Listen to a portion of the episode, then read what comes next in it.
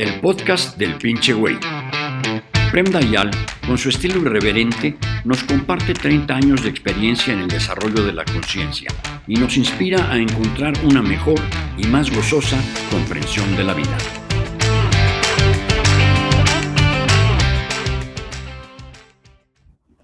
Dayal, te mandan el siguiente mensaje. Maestro, lo que le escribo es una tontería de un adolescente como yo, pero igual manera me serviría un consejo de alguien tan sabio como usted. Tenía una amiga desde hace casi un año y nos llevábamos muy bien, y un día nos emborrachamos y pasó algo. Me imagino que sabe a qué me refiero. Y después le dije lo que pasó porque ella no se acordaba. Me bloqueó en las redes sociales, me dijo cosas muy feas y sus papás se, se dieron cuenta. Su tío era mi entrenador, su papá mi maestro y su mamá es secretaria de la prepa donde estudio. ¿Qué debo hacer? ¿Le pido perdón a ella y a sus papás o dejo el pasado en el pasado? También mis papás me regañaron por ser rezongón y no callarme cuando me dicen cosas, pero las cosas por las que me regañan son a veces tontas. ¿Usted cree que me debo quedar callado solo porque son mis papás sin importar lo que me digan?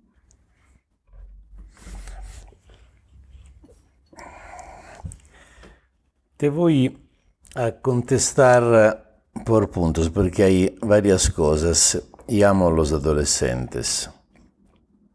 Tú dices, es una tontería de adolescente. Todos los, todos los asuntos de los adolescentes son tonterías para los adultos. Para los adolescentes no.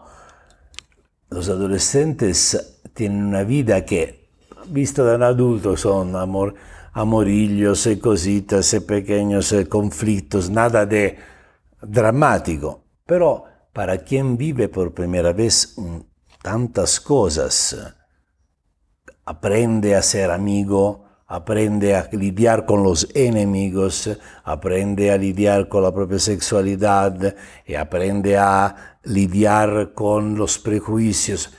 Todo por primera vez tanto, no son tonterías. De igual manera me servirá un consejo de alguien tan sabio como usted. Tenía una amiga desde hace casi un año y nos llevábamos muy bien y un día nos emborrachamos y pasó algo. Me imagino que sabe a qué me refiero. Sí, imagino de saber a qué cosa te refieres. Es muy bonito. ¿Qué cosa tendrían que hacer los adolescentes si no hacer suceder lo que nos imaginamos? Los adolescentes aprenden a vivir la vida de los adultos. Son niños que entran en el mundo de los adultos. No son todavía adultos. Son una, en una fase de, eh, de pasaje por lo tanto, eh, aprenden a lidiar con el mundo de los adultos, con la sociedad.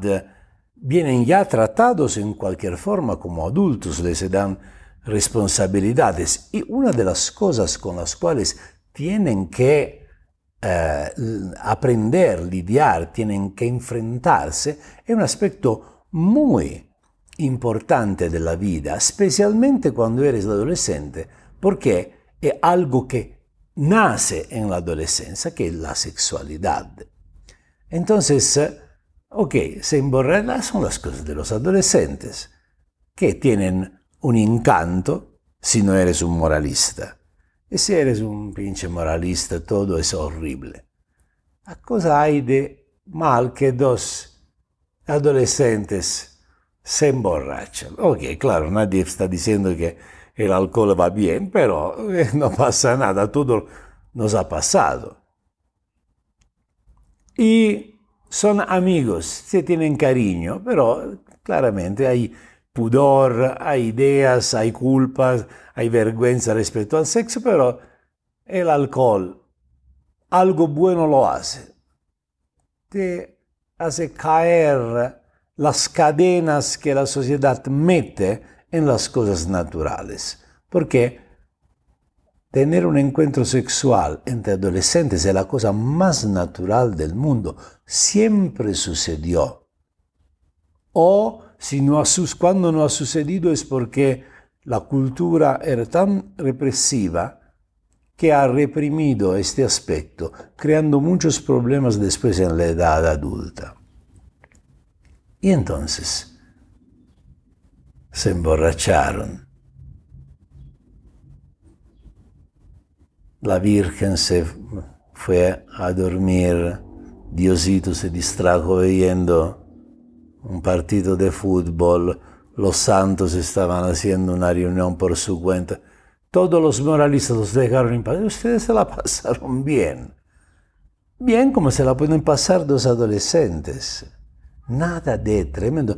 Son dos niños que hacen las cosas de los adultos, de forma generalmente más o menos torpe además.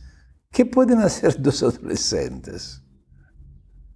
A menos que están ya totalmente pervertidos, pero no es su caso. Se ve que eres un chavo sano y ella es una niña sana. Entonces, primera cosa, no sucedió nada de mal, sucedió lo que tenía que suceder sin ni siquiera alcohol. Una sociedad represiva impone que para la gente, para regresar a ser naturales, se tienen que emborrachar, porque si no, su condicionamiento no le permite de ser natural. Y si tú no eres natural, no puedes ser feliz. En lugar de enseñarte a ser consciente en tu naturaleza, te enseñan a llegar a ser natural poniéndote inconsciente con el alcohol. Ok, esto es lo que pasó. Nada de nada. Bonito.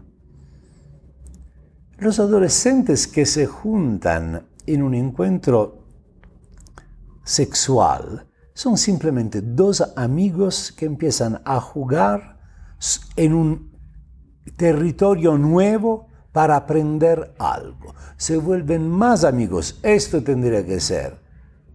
Los adolescentes no tendrían que jugar a ser los adultos y crear simulaciones de matrimonios de adolescentes.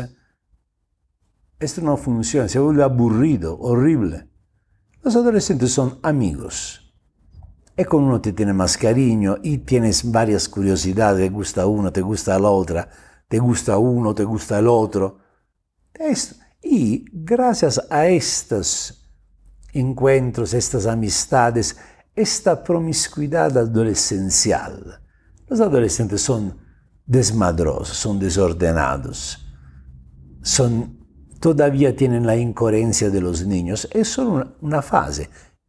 Si esta fase vivida de forma consciente, sin culpa, es solo una fase que después pasa y cuando te vuelves adulto te vuelves más organizado. Estás listo para ser organizado, estás listo para el matrimonio eventualmente. Pero la cultura represiva pervertida, porque quien es sexofóbico, quien tiene miedo al sexo, en realidad es pervertido. Miras las religiones. Si tú quieres encontrar pervertidos sexuales, tiene que entrar en el ámbito de las religiones. Los monasterios, los eh, colegios, a veces son club gays, lo sé porque me lo dicen.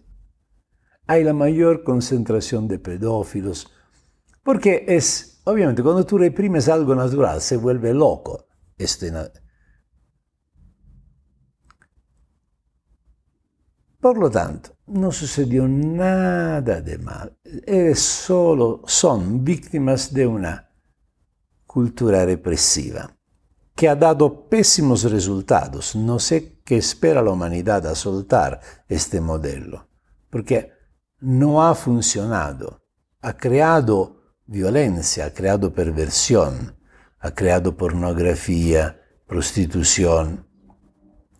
Por lo tanto, todo bonito, bonito, menos, un poco menos bonito, a veces va bien, a veces va mal, a veces elegante, a veces no tanto, a veces es torpe, se aprende. Por cómo tú me hablas parece algo tranquilo. Ella inmediatamente le pasa la borrachera y dice, ¿qué hice? Me voy a ir al infierno. He perdido, ha aprovechado de mí porque estaba borracha. Es, este ex amigo es el emblema de la vergüenza. He perdido el honor. Y quién sabe cuántas otras pendejadas le han pasado por la cabeza. Pobre niña, condicionada. Probablemente estoy imaginando. Entonces, te quita de, la, de las redes sociales porque lo que tú dices. Y después, eh, cuando pasó la borrachera, tú dices, después que le dije lo que pasó, e, ella no se recordaba, acordaba. Me parece raro que no se acordaba, probablemente fingió de no recordarse, no quiere recordarse, no puede, no puede ver la parte mejor de ella misma. ¿Qué hay de mal? Todas las niñas quieren sentir qué significa ser mujer desde el punto de vista sexual. ¿Y cuál ocasión mejor de hacerlo que con un amigo, con alguien con el cual confías y que por una razón se entró una calentura? Hermoso, por cosa hay de mal. Pero ella no recordaba ni siquiera. Te ha bloqueado de las redes sociales, me dijo cosas muy feas, sus papás se fueron se, dieron cuenta, no sé cómo hicieron.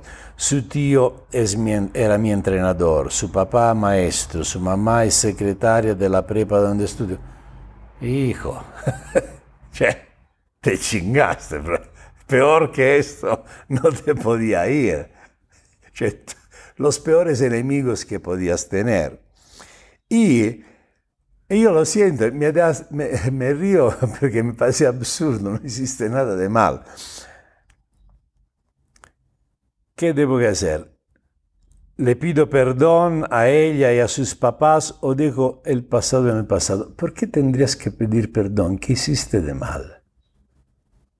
No hay nada que pedir perdón. Y deja el pasado en el pasado, sí. Ya. Si ellos son así, no estúpidos. Tú no me parece que hiciste nada de mal. Y después dices algo que me llama la atención. También mis papás me regañan por ser rezongón y no callarme cuando me dicen cosas. Te regañan porque eres, te dicen que eres eh, rezongón. Los hijos tienen que ser rezongones. Si mi hijo no fuera rezongón, si no me contestara lo que yo le digo, yo me preocuparía. Diría, ¿qué pedo con mi hijo? ¿Qué? ¿Pendejo que no es rezongón? ¿Que no tiene una inteligencia suya, sus argumentos? ¿No es capaz de pelear por las cosas que él quiere? ¿Por qué no es rezongón? Lo llevaría al psicólogo. Le dice, ¿qué pedo mi hijo? Él puede decir cualquier cosa y él me dice simplemente sí. Hice algo mal, lo humillé al punto de quitarle la rezongonería. Lo hice un agachón. ¿Qué hice a mi hijo que no es rezongón? He creado una oveja, alguien que todo el mundo se va a aprovechar de él, que no es ni siquiera capaz de contestarme, pelear por algo. Y si no lo hace conmigo, que soy el padre, la madre, imagínate si va a ser capaz de hacerlo con alguien más. He hecho un agachón, he hecho un esclavo. Tendría que enseñar amigo, hey, pelea, ¿no? Si no estás de acuerdo con lo que te digo, argumentamos. Esto tendría que ser un padre, no quejarse que eres rezongón. ¿Y que quieres una oveja como hijo? ¿Qué clase de padre eres? ¿Te gustan las ovejas? Las ovejas son muy bonitas como animales, pero si un ser humano se comporta como una oveja, es horrible. Entonces ahí también no te preocupes, tus padres están equivocados. Tú tienes que ser rezongón. Tienes que argumentar. Tus padres tienen que conquistarse la autoridad a través de la inteligencia, no a través de la prepotencia. Porque si tú quieres tener autoridad a través de la prepotencia, eres solo un dictador, no eres un padre. Se discute. Y si eres una persona éticamente correcta como padre o como madre, si no eres un hipócrita, si no eres contradictorio, a veces los hijos, aún si no están de acuerdo, pero tienen tanto respeto de los padres porque los ve que son personas tan sabias que dicen, ok, putas, me parece, no, no me gusta lo que me están diciendo, pero si me lo dice con tanta convicción significa que algo. Pero generalmente nosotros vemos a los padres atrás bambalinas, infantiles, mentirosos, manipuladores, violentos, hipócritas, doble cara, contradictorios. Es claro que un hijo no tiene tanto respeto de los padres. Es por esto que hay el mandamiento, honra el padre y la madre, porque quien escribe el mandamiento sabe que si no se lo impone el respeto, nadie va a respetar a los padres porque los ve. ¿Que ¿Por qué tendría que respetar gente de este tipo? Cada adolescente es moralmente mejor de los padres, es menos contaminado, es más honesto, más auténtico. Entonces, sé rezongón, pelea por tus derechos, por tu verdad. Llévalo sobre un campo de discusión. Hazme entender por qué estoy equivocado. Puede ser que tienes razón, pero demuéstramelo. ¿Qué hice mal?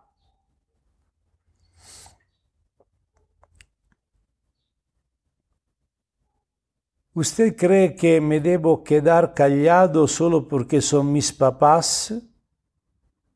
No.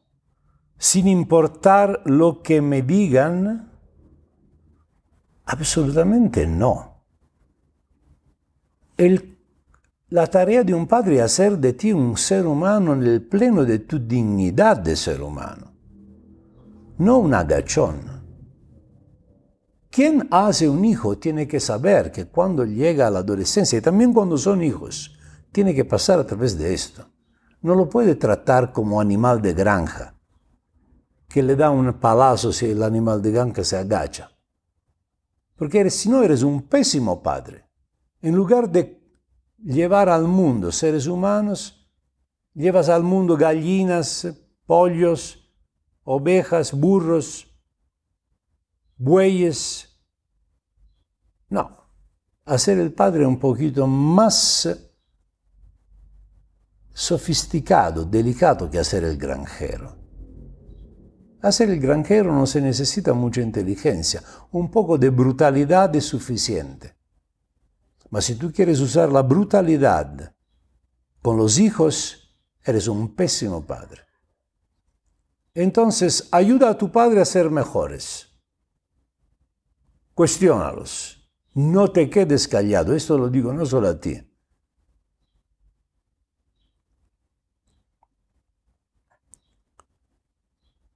Si no le contesto con las palabras, ni gritando, ni nada por el estilo. No se trata de gritar, se trata de no quitar el dedo del renglón. Y si ellos se ponen violentos, llama la policía.